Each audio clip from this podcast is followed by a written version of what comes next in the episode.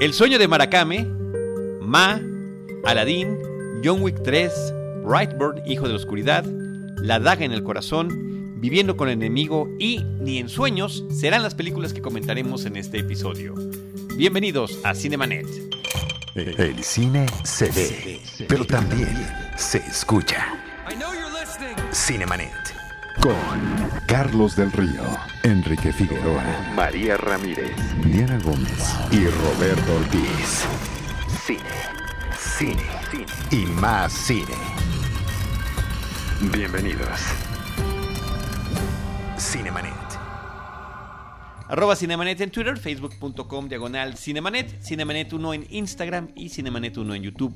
Son nuestras redes sociales. Yo soy Carlos del Río, les doy la más cordial bienvenida. Lo hago en nombre de Paulina Villavicencio, productora general de este programa, de Uriel Valdés, de María Ramírez, de Diana Gómez, eh, ya mencioné a Roberto Ortiz, por supuesto. Y a mí me da muchísimo gusto en esta mesa de trabajo saludar a Enrique Figueroa Anaya. ¿Cómo estás, Enrique? Mi estimado Charlie, muy bien, muy contento de estar en este Cinemanet, que además resulta muy especial porque si han hecho sus cuentas bien, estamos en el episodio número 999. Wow. 999. Se nos acaban las tres cifras, Charlie. Fíjate que cuando hicimos el 666 lo dedicamos a El Diablo en el cine. Y ahorita... Saludos. Cartelera, cartelera. Porque es lo que hacemos semanalmente. Casi semanalmente. De repente nos atrasamos. Y para ayudarnos a salir de ese retraso, producto un poco de los preparativos que hemos tenido que hacer para nuestra celebración modesta, con una premiera a la que ya convocamos por redes, algunos de ustedes nos van a acompañar, algunos colegas, estamos a la expectativa de ese día. Eh, pues está aquí con nosotros de nueva cuenta Alberto Ruiz. Él es productor y conductor de un podcast colega dedicado al mundo del cine que se llama Cine Autopsias. Bienvenido Alberto, qué gusto. Hola Carlos, hola Enrique, hola Podescuchas. Pues muchas gracias nuevamente por la invitación. Yo despejé toda mi agenda para poder estar aquí con ustedes. Y te lo agradecemos porque estaba apretada. Bastante apretada. Traías varios temas ahí y dijimos, bueno, te necesitamos. Cinemanet te necesita en esta etapa. Y además estamos esperando, ¿eh? Como quedamos para el sábado 25 de mayo del 2019 a la... A las nueve y media. A la premier de Rocketman y ¿Vas a dar molletes? Eh, no, no vamos a dar molletes, vamos Sí. a dar abrazos, Ah, muy bien. cariño, Entonces- afecto. Para los que van a ir, que nos estén escuchando, vayan desayunados, por favor. Ahí venden cosas muy ricas en el Yo cine. para qué quiero abrazos, yo quiero molletes. no, pues qué gusto que estés otra vez por acá. No, Muchas gracias. y, que nos- mío. y que de verdad es en serio. O sea, nos va a ayudar con varias de las películas con las que no nos hemos podido poner al corriente. Bien. Y vamos a arrancar con una de ellas, además, nominada ya hace un par de años en los premios Ariel a Mejor Documental, El Sueño de Maracame. Así es, bueno, esta es una película que, si mal no recuerdo, está producida por la UNAM y que tiene participación, bueno, pues de todos los brazos culturales de la UNAM. Y en ese sentido creo que es una película que debe verse porque es muy importante que sí apoyemos las producciones nacionales, no solamente las de las grandes distribuidoras o de las casas productoras que ya tienen éxitos casi prefabricados, sino que es importante que nos acerquemos a este tipo de películas que se están produciendo con dinero público. La película la verdad es que a mí en lo particular ah, me parece que no termina de cuajar en cuanto a su desarrollo. Creo que sí hay situaciones que son gratuitas eh, para hacer avanzar la trama, pero tiene dos elementos que valen mucho la pena. La primera es la fotografía, es una fotografía espectacular tanto de las zonas ru- rurales en donde mm, ocurre la, la película, como también lo que tiene que ver con la Ciudad de México. La verdad es que ese equilibrio entre esos lugares en la montaña y luego el contraste que hay con la Ciudad de México es bien interesante cómo fue fotografiado, cómo fue logrado y que mantiene en este sentido una línea narrativa visual. Uno no siente ah, que estás viendo dos películas diferentes. Y la otra también tiene que ver con eso precisamente, porque la película plantea un poco el choque de una comunidad muy tradicional en donde el protagonista está destinado a ser una especie de chamán o curandero de la región, pero él en realidad tiene los intereses que puede tener cualquier adolescente, que es cantar, bailar, salir de noche, estar con sus amigos. Entonces plantea ese choque cultural pero digamos que con la, eh, con la efervescencia de la adolescencia. Entonces creo que también ese es otro buen logro de la película, que sí nos logra eh, transmitir, expresar cómo es que hay estos dos mundos, estos dos Méxicos tan diferentes y que sin embargo tienen que coexistir y que de alguna manera son las personas las que tienen que resolver esas contradicciones. Porque históricamente en el cine mexicano la Ciudad de México se ha visto siempre como un destino atractivo, ¿no? como el lugar en donde hay que llegar para triunfar. Pero aquí la película te plantea que, bueno, pues quizá no necesariamente ese es el tipo de éxito y de destino que todas las personas quieren o deberían tener. Entonces creo que esos son los dos principales méritos que tiene la película. Es una película que sí vale la pena verse, aunque les digo que para mí creo que sí falla hacia el final en su desarrollo. El, equivocadamente dije yo documental. Me acuerdo mucho que el realizador estuvo yendo con sus actores no profesionales eh, de las comunidades Huichol a los diferentes eventos de promoción de la película y que además se lleva el, Ariel a mejor eh, ópera prima. Eh, hace, hace un par de años, en el 2017, una película de producción del 2016, ¿no? El trabajar estas ficciones que rayan, ¿no? inspiradas en historias de la vida real, con personajes de la vida real, pues efectivamente eh, hasta en un tráiler te puede confundir en, en si estás viendo una ficción o no. No, bueno, y resulta muy interesante este aspecto que comenta Alberto de ver la Ciudad de México o las historias alrededor de Ciudad de México, pues de, esta manera tan, tan diversa y amplia. Eh, porque sí, se nos olvida. O sea, por ejemplo, Milpalta, que es un, área prácticamente rural, lo es. Es parte de la Ciudad de México, ¿no? Eh, de verdad, digo, ya por esta reflexión, ahora sí que la, vendiste bien, Alberto. Así que habrá que verla por este aspecto que además, eh, pues es tan cercano, sobre todo en estos días que la pobre ciudad ha estado tan, tan, tan golpeada por la contaminación y también a, muchos nos pone de repente a pensar, ¿no?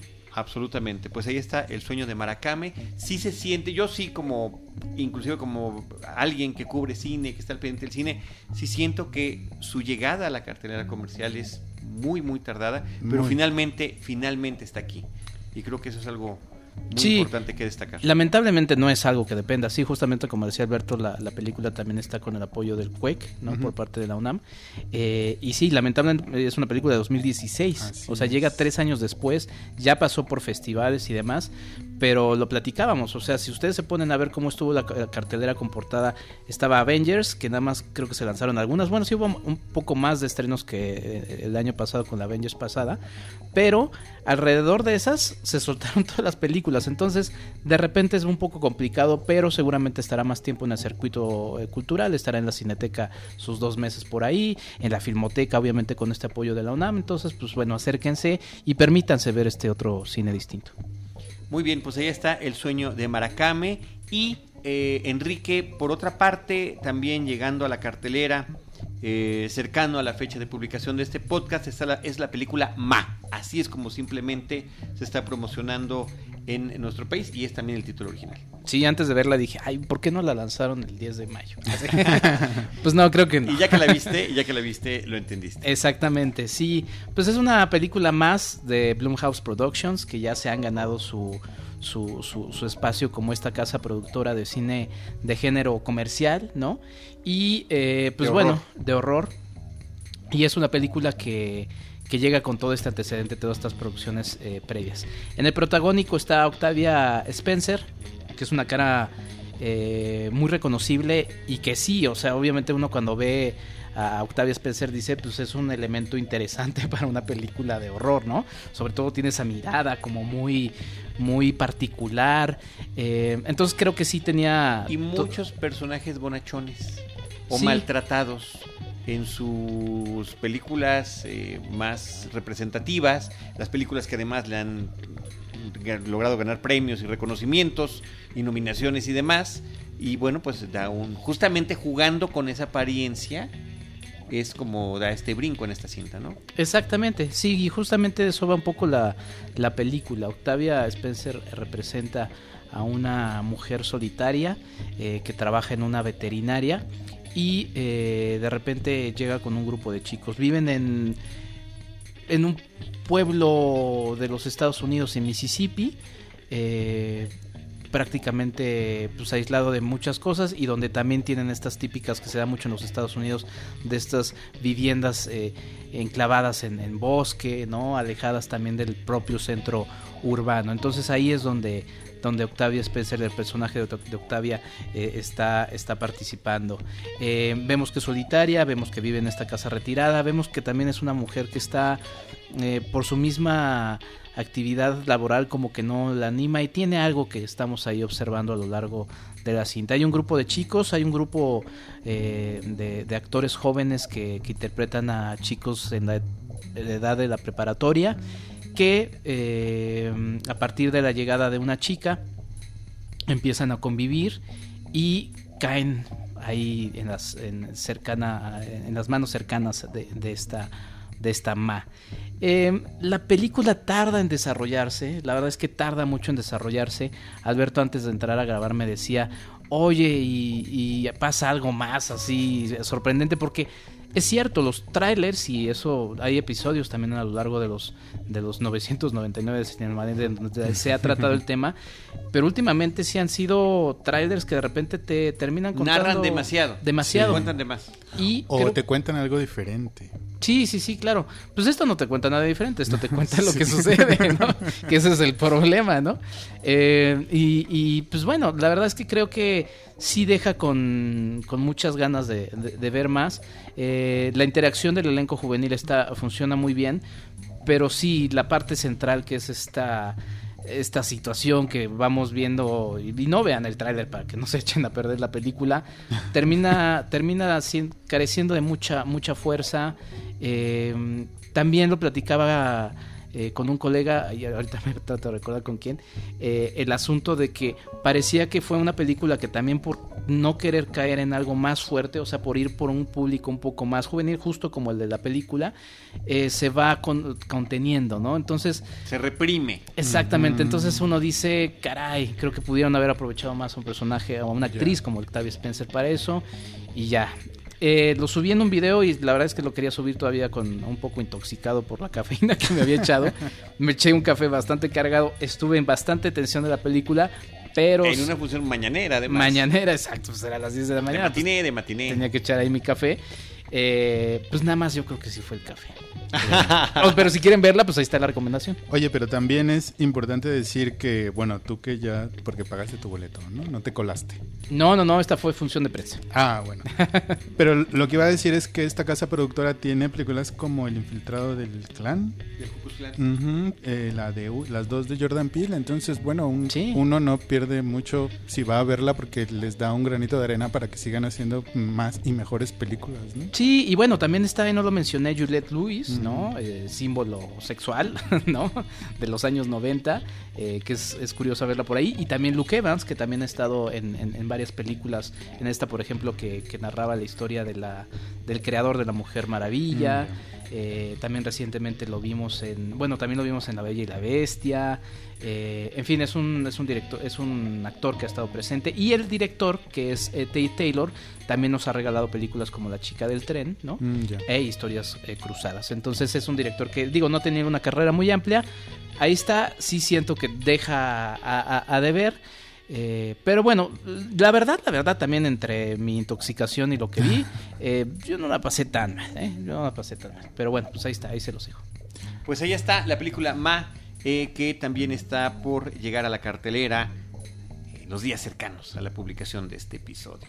Otra más que está en esa condición o que seguramente ya está, está estrenada es la película Aladdin o Aladdin es la película remake de este filme animado ahora que estamos en estas versiones que está haciendo Disney, tipo acción real o live action, como les llaman, que al menos así lo parezcan, eh, habrá una que realmente está en el límite, ¿no? Porque no hay nada real en la del Lion King, el Rey León que ya viene. Pero bueno, esta sí cuenta con actores de carne y hueso interpretando los diferentes personajes y que, eh, pues la, la película original viene de una época que empezaba en el 89, cuando Disney retomaba un nuevo aliento después de que mm.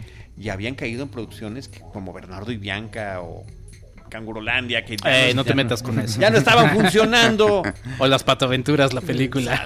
Salvo, niños muy impresionables, no quiero mencionar aquí a ninguno. Pero no era la calidad de, de, antes. La Sirenita en el 89 de Little Mermaid lo logra abrir camino con eso. Y parte importante tuvo que ver con la música y las canciones que eran de Alan Menken y de Howard Ashman. Ellos ya habían trabajado juntos desde hace algún tiempo en el cine, ah, como letrista y como músico. Eh, desde la casita de los horrores, del Shop of Horrors, ¿no? Y bueno, refrendan esta calidad hacia el final de la vida de Howard Ashman que eh, pues es de los últimos trabajos que realiza, inclusive interviene Tim Rice también para ayudarle con las letras de las canciones y después también pues, ya sería el que hiciera posteriormente otros de los filmes de Disney junto con Menke, ¿no? Pero la pareja ideal eran ellos. Y al igual que sucedió con la versión animada anterior de La Bella y la Bestia, pues realmente lo que más le importa y disfruta el público con la nueva versión es nuevas versiones de esas viejas canciones que tanto disfrutan. Me parece que la historia es prácticamente igual. Aquí nos están cambiando el genio tan divertido, y verborreico de Robin Williams por Will Smith. Mm. Eh, le meten un pequeño ¿no? cambio ahí al personaje como para darle su propia personalidad, pero realmente gran parte está basada en lo que en lo que realizó él y también los personajes protagónicos de Aladdin y de la princesa Jasmine están muy bien, pues, me parece que bien interpretados en los personajes de carne y hueso. Ella eh, me parece que es encantadora, la actriz que eligieron, y él muy competente para lo que tiene que contar. Pero realmente ahí se acaba la situación. No es una película que... ¿Qué tanto te puede emocionar algo que ya sabes que va a pasar? Bueno, pues es el espectáculo visual. Al final de cuentas, los efectos especiales, la forma de ilustrar, eh, es muy musical la película. Como la anterior cuenta con un par de números musicales adicionales que ya no impactan tanto. Yo daba el ejemplo como cuando vas a ver a un grupo de antaño cantar sus más grandes éxitos y de repente dice, bueno, ahora vamos a tocar nuestra nueva canción y la gente hasta se sienta, ¿no? Vamos a escuchar a ver qué traen, pero es un momento de, reposo en lo que regresan con los greatest hits. Sí, mira, a mí no me molestó tanto como, como La Bella y la Bestia, que la verdad ahí sí, ahí sí salí muy, muy, muy enojado. y de hecho, no me acuerdo, creo que la mencioné como la peor película que había visto ese año. Seguramente había visto otras, pero, pero mira, es que la verdad es que como una productora con la historia de Disney, eh, a mí me tocó justamente crecer con esa nueva ola de películas, ¿no? Con La Sirenita, con La Bella y la Bestia, con, con Aladdin. Aladdin recuerdo que particularmente no era de mis favoritas, pero pues era de esa época del 92. El Rey León, que también ya viene. O sea, eran películas que brillaron por esa originalidad, ¿no? Que levantaron a esa casa productora eh, una vez más después de varios años eh, de películas que sí esas que mencionabas, sí, Charlie, pero también, por ejemplo, Robin Hood, La Espada en la Piedra, que aunque son entretenidas, también a nivel animación eran muy limitadas, ¿no? Entonces, a mí eso es lo que me deja a desear esto. O sea, esta viene siendo una, una calca de la película original em, que se sigue cimentando absolutamente en el tema de la nostalgia que está bien, hay toda una industria cimentada en la, nostalgia, vende muchísimo dinero, o sea, cuando yo me pregunto, es que no veo el por qué, como decía Bill Clinton, es el dinero estúpido, o sea, es eso, pero platicaba con Mabel de Cine Primera, a quien le mando un abrazo, eh, se meten estas dos nuevas eh, secuencias para darle musicales. para darle un empoderamiento al personaje de Jazmín, que mm. está bien, está bien, pero entonces, ¿por qué no la reescribes? Claro. ¿Por qué no haces algo relacionado a eso? Y la. Porque finalmente. Pues termina siendo también un personaje sexualizado otra vez. O sea, mm. vean la película. Eh, entonces, eso es a mí lo que, lo que me deja a decir. Además, las canciones que las escribe otra vez Menken. Eh, desentonan, o sea, hasta desentonan un poco con el ritmo de lo que se nos va presentando. Resulta entretenida, está bien, pero hasta ahí, ¿no? Y bueno, el asunto del genio, al principio creo que sí era, era muy obvio que quería ser igualito a lo que se había hecho con Robin Williams, que además hay que recordar que era un papel que se escribió para él, ¿no? Em, y que incorporaba muchísimo del talento de, de ideas al momento, de improvisación que tenía Exactamente, que eso es lo que le daba esa característica al genio, ¿no? Aquí, en, la primera vez que, vemos al genio de Will Smith, vemos que quiere replicar un poco eso, pero la solución es efectos especiales. O sea, como este cuate no es así de, de, de ágil eh, mentalmente en este sentido. O, sea, o inclusive verborreico, ¿no? Verborreico. Lo, lo, solucionan con efectos especiales. Ya después, como dice Charlie, y dice, y dice bueno, ok, está bien. Toma otro camino, no totalmente diferente. No, también como tan distinto, pero eh, a mí me recordó lo que hacen Hitch. Pero es a lo que voy vuelve a ser un consejero, ¿no? Y toda esa parte, hay una buena parte de la película que se vuelve en una comedia romántica, ¿no? En cómo empujar a alguien tímido para que finalmente se pueda acercar a la chica que le guste y demás. Y los consejos que está dando. Como Hitch. Si alguien vio esa película. Sí, sí, sí. Este, que están esos elementos es de los mejores, ¿no? Es simplemente un dato curioso que está ahí. un dato curioso. Pero lo que voy es, pues reescríbela. Digo, sí es muy poderoso llegar y ver y cantar O sea, al final funciona como divertimento. Me parece que va a ser un trancazo. La gente se va a divertir mucho. Este, y, y sí está bien ilustrada. Eh, en lo que tiene que ver con, verlos en acción real. La dirige Guy Ritchie. A mí eso me llama muchísimo la atención porque Guy Ritchie, que es un cineasta que yo admiro muchísimo, me encantan sus películas trepidantes, siempre con muy buena eh, selección musical. Bueno, aquí la selección musical ya estaba realizada, pero sí retoma algo que ha sido una constante en muchas de sus películas, que es el, el petty crime, los pequeños ladrones callejeros, ladronzuelos que están a lo largo de su película. Y en su filmografía de las cintas filmadas en Inglaterra, y muy en particular en Londres, parece que va evolucionando de los callejeros hasta los de cuello blanco, ¿no? En, una película como Rock and Roll, ¿no? Empezando con eh, la de Dos Armas Humeantes, por ejemplo. Entonces, ese aspecto ahí está retomado. Y la otra que también aparece en algunas de sus películas, justo en Rock and Roll, me acuerdo mucho, personajes que están bailando de manera muy arrítmica y que es eh, un baile que termina siendo chistoso, más no efectivo, ¿no? Un elementillo más que por ahí retoma. Pero entonces, ¿dirías que hay algo del sello de Guy Ritchie en esta película? esos elementos, así, no, sobresale el, todo lo que la es industria de la película, ¿no? Por supuesto. Es lo que destaca, pero no deja de llamarme la atención que sí están, sí están allí. Y el otro detallito, para fans curiosos, en lo que están viendo los personajes principales, no le pierdan el ojo a la alfombra, que se la pasa haciendo cosas curiosas, la alfombra voladora mágica. Eh, entre ellas, por ahí en un momento, un castillo de arena como el de Disney y hasta la vienta la arenita en lo que los otros personajes están platicando. Esos detalles están curiosos. Y, quizá también algo positivo, que no es dentro de la película. Te provoca la curiosidad de acercarte a un cine como el de Bollywood que muchas veces ha ah, sido muy criticado, ¿no? Parodiado, inclusive. Eh, se dice así como, ah, pues es que es como de Bollywood y todos bailan. Acérquense. Hay muy buenas y muy interesantes propuestas de películas de Bollywood que tienen estas secuencias y estos coloridos y todo esto que vimos acá ya existe en un cine que además es muy prolífico y, pues ahí está, ¿no? Entonces la invitación también a eso, que está bien, una invitación aquí. Perdón, la, belleza y la presencia y el carisma en pantalla de Naomi Scott como Jasmine me pareció impactante. De repente me dio un airecito a Catherine Zeta Jones en algunos momentos por la sonrisa y demás, como conocimos muy joven a Catherine Zeta Jones en pantalla, ¿no? Entonces, bueno, pues ahí están estos elementos en esta nueva versión live action, como les gusta llamarles, de Aladdin o Aladino, que era como lo, como lo comentamos. Yo me acuerdo mucho de una secuencia de Broso. El primer cuento de Broso alterando cuentos clásicos y llevándolo, arrastrándolo con su humor muy particular hace muchísimos años a la, em, a la realidad nacional, era el cuento de Aladino y era Aladino que eres, que lo repetía constantemente. Entonces, bueno, ahí está el dato curioso. Vámonos a otra película después de Aladdin o Aladín y es ni más ni menos, estimado Alberto, que John Wick 3. Eh, con el antecedente que tenemos de las dos películas previas, dirigidas por stuntmen, que me parece que eso es genial y que tienen unas secuencias muy bien logradas, e extraordinarias divertidísimas, hiperviolentas, de peleas mano a mano, con daga, con pistolas, y esta máquina de asesinato que es John Wick, un asesino a sueldo retirado, Así es. que eh, pues regresa por una venganza.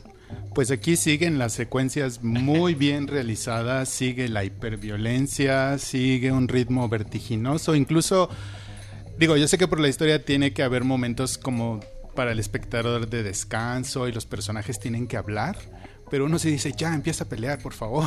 Peleen otra vez. Sí, ya no Igual que las anteriores. Claro, sí. Entonces, a ver, a mí lo primero que me llamó la atención ya después de ver las tres películas, va a ser un poco extraño lo que les voy a decir, pero creo que John Wick quizá puede ser el, ah, el primer um, hombre de acción digital. ¿A qué me refiero? Parece ser más un videojuego que una película de acción como pienso Misión Imposible, por ejemplo. ¿En qué sentido?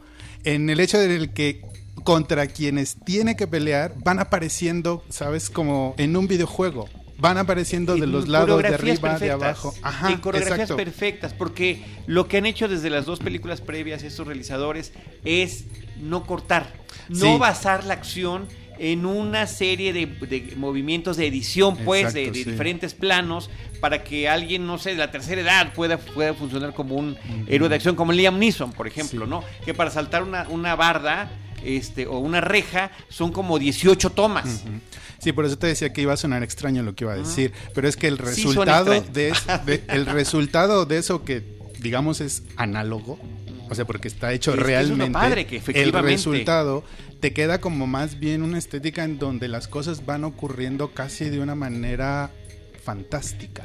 Incluso con quienes tiene que pelear, a quienes tiene que matar, van saliendo de lugares de como salen en un videojuego, de la izquierda, de, la... Como en las películas muy convencionales que inclusive las parodias así lo hacen. Ahora vamos a pelear con él, pero vamos uno por uno, ¿no? En lugar de atacarlos todos al mismo tiempo, no, vamos uno por uno. Eh, tenemos pistolas, no, no, vamos a darle con los puños o con los chacos, o con el cuchillo, o con lo que traigamos, ¿no? Cuando, pues, pues, hasta las películas de, Austin Powers se burlan de ese tipo de cosas, ¿no? dice el hijo de Austin Powers, el hijo de Doctor Evil, Scott Evil, mátenlo, dispárenlo, no lo, no lo, no, lo encierren. No, le avisen que le van a disparar. no le cuenten el plan, maestro. No burlándose de todos estos clichés del mundo cinematográfico. Así es, y otra cosa que me llama mucho la atención en John Wick en el personaje de John Wick. No sé, teniendo la referencia de las dos películas anteriores, si lo comparte conmigo, creo que a John Wick le hace falta una rúbrica ya sea eh, verbal o visual, porque creo que es un matón como muy plano, ¿sabes? O sea, siento que le hace falta como una palabra que diga después de que mate a alguien, o como que se agarre el pelo y se lo haga para atrás. O sea, en ese sentido... O, justamente ese es el chiste que no la tenga. Pues es que, pero es que en esta película... plano, Ajá, sí, pero es que en, esta, en esta película... Eh, de verdad que a mí me parece que hay uno o dos personajes que brillan más en cuanto a ese tipo de detalles que yo creo es parte de un hombre de acción. Tener una rúbrica, un trago o una manera de empuñar la pistola, ¿no? Entonces a mí me parece que a John Wick le hace falta eso. Y por eso vuelvo a mi primera idea, que esto parece más un héroe de videojuego en el sentido de que no se va a mover si tú no lo mueves, de que no va a ser nada que no esté calculado ya. Y otra cosa, y ya, ya por último, porque espero no estarles contando nada, ¿verdad? Más o menos, ¿eh? Yo no la he visto aún, yo, yo estoy muy, Sí me gustaría que cuando la vieran las. Se, se fijen en cómo van caracterizados las personas a las que va a matar John Wick. Porque ahí hay un elemento muy interesante que ya sea por uh, el tipo de ropa que usan o por la ambientación en la que están, a las personas que matan John Wick no se les ve el rostro. Okay. Entonces, nada más fíjense en ese elemento para que puedan ahí hacer una reflexión sobre el tipo de violencia. Como villanos de videojuego, entonces. Exactamente, exactamente. Previas, También. ¿Cómo le llaman a los secuaces? Secuaces de los villanos, secuaces de los villanos principales. Y que van todos, a veces, ¿no? Como hasta en la serie de televisión de Batman, de los 60 todos vestidos igualitos. Pero con el rostro descubierto. Eh, no siempre, no siempre. No, siempre, Pero, pero los identificabas un poco como eso. Aquí a veces ni siquiera. Aquí te digo, solamente salen. Van saliendo, van saliendo, van saliendo. Entonces. No quiero romperte la magia del cine, pero es porque son los mismos. es el mismo grupo de super stunts Sí, que repiten una escena tras otra, ¿no? Siendo supuestamente, entre comillas, y levanto las manitas y hago los deditos, Muy bien. siendo otros personajes. Pero es una gozada la película si uno se olvida de las leyes básicas de la física y de la fisiología humana. Eso es, es, Es una eso lo gozada. bueno, con eso Sí. haber empezado. No, pero Para pues... todos. O sea, como las anteriores. Sí, Bueno, no, la verdad tan es que... es así además que ante la respuesta del público en diferentes países a partir de su estreno, ya creo que ya dijeron que va la 4. Sí. No, no sé si sea necesaria ni siquiera la 2 y la 3. Bueno, No, mira. porque habiéndose quedado Bill Clinton, como- recuerda. Sí, como un exacto. elemento no, que si hubiera sido un caso único hubiera sido ya de culto. Y de repente pues ya es una franquicia. Vamos Pero- a ver ahora a quién va a matar John Wick. Pero sí. Oye, o no. O no. o Pero no, mira, es un no caso muy exitoso justo por eso, porque todas las, las productoras y Disney las está comprando. Lo que quieren son franquicias. Sí, Entonces, sí. en este caso, digo, no es una cosa así que digas, uta, ¿cómo se te ocurrió? Pero Y- funciona como una franquicia nueva, Y plantea además algo interesante ahí, ¿no? Este supuesto lugar de o, o- o- o tal vez una organización entre matones profesionales donde de repente puede haber lugares donde debe de guardarse el, el, pues la bandera blanca, ¿no? Donde de, Sí, sí, sí. donde Pues el honor, el código de sí, claro, honor. claro. Entonces, bueno, pues parte de eso ha sido retomado en los tres filmes. Así que, así que ahí está John Wick 3. Y eh, por otra parte, Enrique, también en cartelera ya está Brightburn, Hijo de la Oscuridad. Hijo de la Oscuridad. Pues fíjate que es una película que aprovecha todo este ruido de las películas de superhéroes, de este género. Eh, vino a visitar México David Yarovesky, que es el director de la película, en una actividad un poco curiosa, porque primero hacen la sesión de preguntas y respuestas antes de la película, y ya después la Sí, película. era, era más interesante. Entonces fue después, así ¿no? como de, bueno. Eh, ahí estaba Antonio Camarillo, quien le manda un abrazo. Sí. Y eh, lanzó una pregunta que a mí me parecía interesante, porque eh, David Yarovesky lo que decía era que, que planteándose en este mundo género de, de- de películas de, de superhéroes, pues dijo, bueno, quiero entregar un villano, un- una película de terror en este entorno, ¿no? Entonces eso sonaba interesante. Eh, ya habiendo visto el tráiler, eh, Antonio le preguntó, oye, entonces veremos cómo el entorno, porque pues sí se veía que era una especie de Superman, cómo el entorno familiar de este, de este Brightburn, que es el nombre del personaje, eh, lo termina convirtiendo en esto y nos dijo, bueno, pues vean la película, ¿no? No sucede eso y creo que el planteamiento de Camarillo me parecía Más mucho más interesante. Sí. Eh, es una película que está producida por. eh, ay, ahorita te digo. El James Gunn de los. Avengers. De Guardianes de la De Galaxia. con Guardianes quien de la- el director ha trabajado, en- ha trabajado en ese proyecto. por Exactamente. ejemplo, Y su hermano y su primo eh, están también involucrados en el guion. Entonces es una película como muy familiar ¿no? ahí. El hermano y el primo de. De James Gunn. Ah, ok. Que es Brian Gunn y Mark Gunn. Ok. Y entonces, bueno, ahí está toda la familia involucrada. Eh, por ahí al final también hacen la mención de agradecimientos a la gente de Marvel. Eh, digo, nada más son agradecimientos. Y pues sí, literalmente es una especie de Superman. Nada más que el chico sale malo. En el planteamiento hay algunas escenas en donde se presenta un poquito de bullying, se presenta un poquito, pero no hay mayor exploración de eso. Entonces parece, justo como muchos de los vicios del cine de superhéroes, todo ese planteamiento se lo pasan ahí por, por el arco del triunfo y o por el arco de Kansas, ¿no? Porque además es- eh, vive en Kansas, en la ciudad de en el pueblito de Brightburn. Eh, es muy parecida eh, visualmente a Man of Steel, por ejemplo, ¿no? Está el, correo de los Kent, pero que en este caso es de la familia de, este chico. Eh, es- muy, o sea, son muchos ecos a Superman, pero no hay mayor desarrollo de por qué se vuelve malo. Hay una nave que se ve que es la nave maligna, pero no hay mayor exploración de eso. Y simplemente terminan, pues, en lo que todos esperamos, que es la destrucción de, de- de- de lo que sucede ahí. O sea que en Megamente está mejor justificado el arco de los personajes y el por qué, con historias muy similares, dos eh, extraterrestres, en este caso como Superman, eh, pueden llegar a la Tierra y convertirse o en villano o en, o en héroe, ¿no? Sí, sí, y sé que siempre esto es... medio- Rescatemos Megamente, por favor.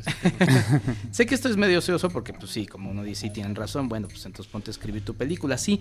Pero, por ejemplo, hay cómics, eh, uno muy particular que es Red Son de Superman, en donde Superman, en lugar de llegar a Estados Unidos, llega a la Rusia de la Guerra Fría y por el entorno, todo este personaje súper hi- hiperamericano que conocemos, cambia a un personaje que defiende el socialismo. Eh, entonces, creo que sí pudo haber sido una película mucho más interesante en ese aspecto. Ahora, no sé cómo le haya ido, pero yo pensé cuando la vi, dije, pues esto va a funcionar, con el público va a funcionar.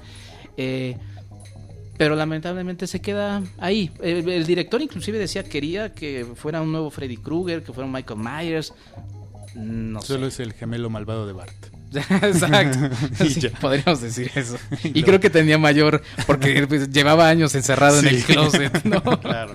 Pero bueno, pues ahí está. Brightburn, hijo de la oscuridad. Brightburn es el título original, sí, tal cual, simplemente aquí es la explicación y que es, más explicativo por lo que comentas el título que lo que en realidad puede uno deducir por la película. Exacto. Tiene más desarrollo el ah, es que era hijo de la oscuridad, pues por ah, eso, ¿no? Por eso se hizo Mario. Por eso, por eso. Claro, como no se me ocurrió. Vamos a cambiar de película eh, y también de país. La daga en el corazón o eh, una película que quisiera Alberto eh, mencionar como Un couture dans l'écran o algo así. No lo puede haber dicho mejor, Carlos.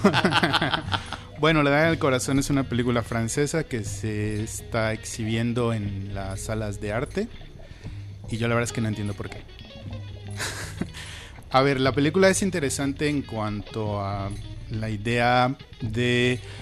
Es la historia de una mujer que es productora de cine, cine porno homosexual, que tiene por ahí una historia de una relación rota, de un amor perdido, pero que al mismo tiempo le están eh, matando a sus actores.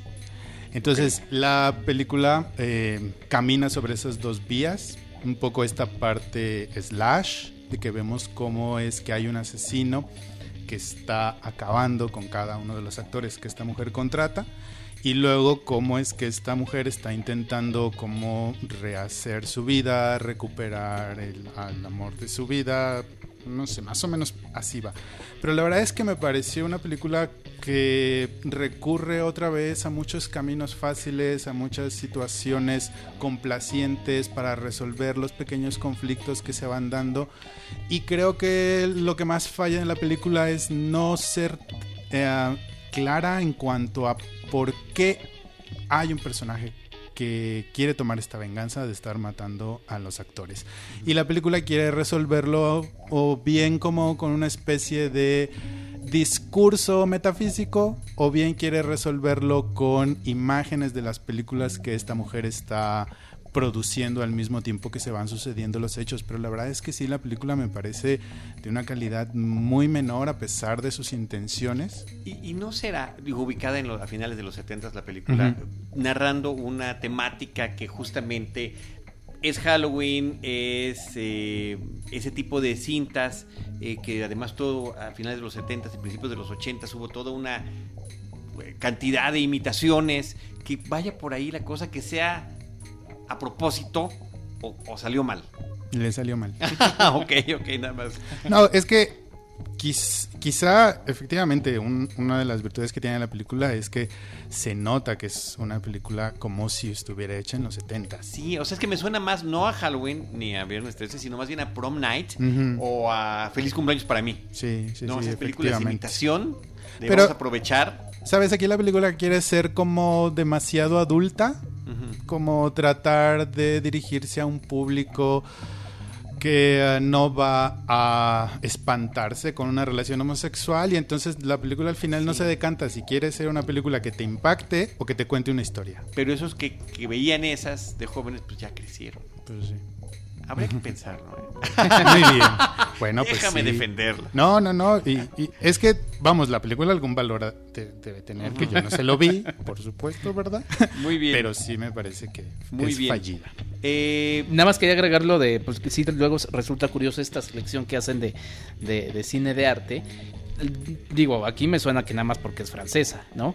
Eh, y sucede justamente también cuando se presentan películas del Tour de Cine francés, que no por ser francesas son de arte, o sea, es, un cine un poco más comercial. No, tiene de todo, ¿no? o sea, y sabes que a mí esa parte me encanta del cine francés desde hace muchos años, que se mete con Sansón a las patadas, ya hacen películas de horror, ya hacen películas de crimen, ya hacen películas de policías, ¿no? Y, no, no iba a eso, o sea, la verdad es que hay una gran diversidad, pero como tienen esta parte de sala de arte, pues, indiscriminadamente lo meten ahí, porque si no, la gente no la va a ver. Sí, efectivamente. Y si, inclusive si la pones en una sala eh, sin el sello de sala de arte, igual le hubiera ido peor. Porque Sí, se pierde. sí, y aquí dicen, sí, ah, pues se diluye por verla. completo. Digo, Se son estrategias de, mercado. Muy bien. Este, brevemente también, Alberto, ya casi estamos por concluir el episodio, viviendo con el enemigo de Aftermath. Bueno, pues es una película que vale la pena ir a ver, es bastante disfrutable, es una película muy bien hecha, la actuación de Keira está bastante bien. Por momentos cae un poco en una situación melodramática clásica, pero creo que el final es bastante interesante para comentarlo después de la película, ¿no? Porque bueno, pues no está eh, la protagonista y dos hombres a su lado en el póster, uno más o menos puede indicar como de qué va a ir la película. Entonces la resolución que tiene es, es interesante para comentarla, para dialogarla. Y nada más, a mí me gustaría resaltar que sí creo que la película hubiera sido más interesante si hubiera explorado más en los personajes masculinos. Ok. Pues ahí está, ¿no? La invitación es que me quedé pensando y dije, ya Alberto está invadiendo todo. Lean la columna de Alberto en, en Reconoce MX, ahí está eh, su columna de Sin Autopsias, ahí está escribiendo sobre la película. Ah, muy bien, perfecto. Eh, Perfecto. Y ya para concluir, eh, una comedia que se nos había pasado comentar porque no la habíamos visto, eh, hay que contar la verdad, estimado Enrique. Fuimos a la función de prensa de Aladdin. Y dijimos, y si nos quedamos a ver otra de las que tenemos pendientes. en Por el tráfico en lo de que la va el ciudad. tráfico, sí, literal. Por horario nos quedaba ni en sueños la película Longshot, protagonizada por Charlize Theron y Seth Rogen. Y qué cosa tan divertida me resultó, tan refrescante. Es una comedia romántica, contemporánea, sencilla, con este tipo de historias prácticamente inconcebibles, ¿no? Pues como decía Alberto con John Wick, o sea, tienes que, o sea, si no crees, si no tomas en serio las leyes de la física, de la atracción humana, ¿no? Mm. Eh, de todo esto. Las socioeconómicas. Todo, todo, exacto. La política, todo. Imagínate, una mujer interpretada por Charlize Theron es eh, secretaria de Estado del gobierno estadounidense, con posibilidades de ser la próxima candidata presidencial. Y se reencuentra con un hombre a quien ella había, había sido su niñera hace muchos años, ¿no? A partir de esa reconexión, creo que muy bien justificado además. Pero espérate, ¿quién es el hombre? ¿Quién lo interpreta? Seth Rogen. O sea, imagínate. ¿no? Que además yo le decía a Enrique acabando la película, Imagínate que se riera. es increíble cómo este hombre con su misma apariencia, no, no, no cambia de look en película tras película, eh, inclusive ni de lentes, ni de forma de actuar. Son pequeñas variaciones sobre el mismo tema que va haciendo Cinta y de repente hay algunas donde puede funcionar muy bien y me parece que esta es una de ellas. Es un periodista serio, un periodista eh, súper eh, liberal, eh, donde los conservadores... Muy y- firme con sus, muy firme, demasiado eh, firme, ¿no? ideales, ajá. Este, el gobierno republicano hace el infierno y de repente pues conoce o se reencuentra con esta mujer estando en la política tiene que lidiar con ambos bandos, ¿no? Entonces, eh, creo que las ocurrencias que crean entre ellos son suficientemente simpáticas para llevar, llevar la trama. Sí siento esas partes que se estancan cuando quieren complicar el asunto, si va a tener una buena o no resolución, pero al final, al igual que justamente Aladdin, por cierto, lo mencionaba yo ese día, son películas que de repente por pequeños momentos hacen ecos de When Harry Met Sally, ¿no? De Harry Sally, eh, aquella película escrita por Nora Ephron de finales de los ochentas. eh, y que funcionan bien, ¿no? Una entrevista en un sillón, por ejemplo, o cómo dos parejas, eh, hombre, mujer, amigos y, y demás, se chismean lo que está sucediendo con su posible relación amorosa. Bueno, pues todas ese tipo de cosas pasan aquí. Sí, es una película sencilla que también en, en un par de años creo que nadie se va a acordar de ella. Pero la verdad es que funciona. y ¿Nos uno se lo nos pasa. alegró la semana? Sí, sí, Una la semana verdad. intensa. Exactamente. De preparativos para Sí. Cinema en el evento Fue el día que, que, que- que vimos Aladdin, como dices, y yo también había visto Mai y fue la ganadora. Ah, fíjate. Exacto, fue la que ganadora. Imagínense nada más. Pero, pero bien, o sea, sin ir a más, muy sencilla. eh, y, y pues bueno, la verdad es que, digo, no, a ti te agradaba el trabajo de Seth Rogen. Es que yo, la verdad es que sí soy muy. Sí, bueno, pues desde Ah, o sea, a mí sí me Freaks gusta and seguirlo. Geeks, desde Freaks Sí. and Geeks era ese mismo adolescente que ha crecido tal cual. Sí, a- aquí está más rebajado, ¿eh? Aquí no está tan exagerado como normalmente suele, suele ser Seth Rogen. ¿Sí? Sí, ¿Tú yo creo que sí. Pues, eh, o sea, por ejemplo, eh, La fiesta de salchichas o todas en las que sale con James eh, Franco. Bueno, pero cuando llega a tener sus momentos escatológicos son fuertes, ¿no? Sí, sí, sí.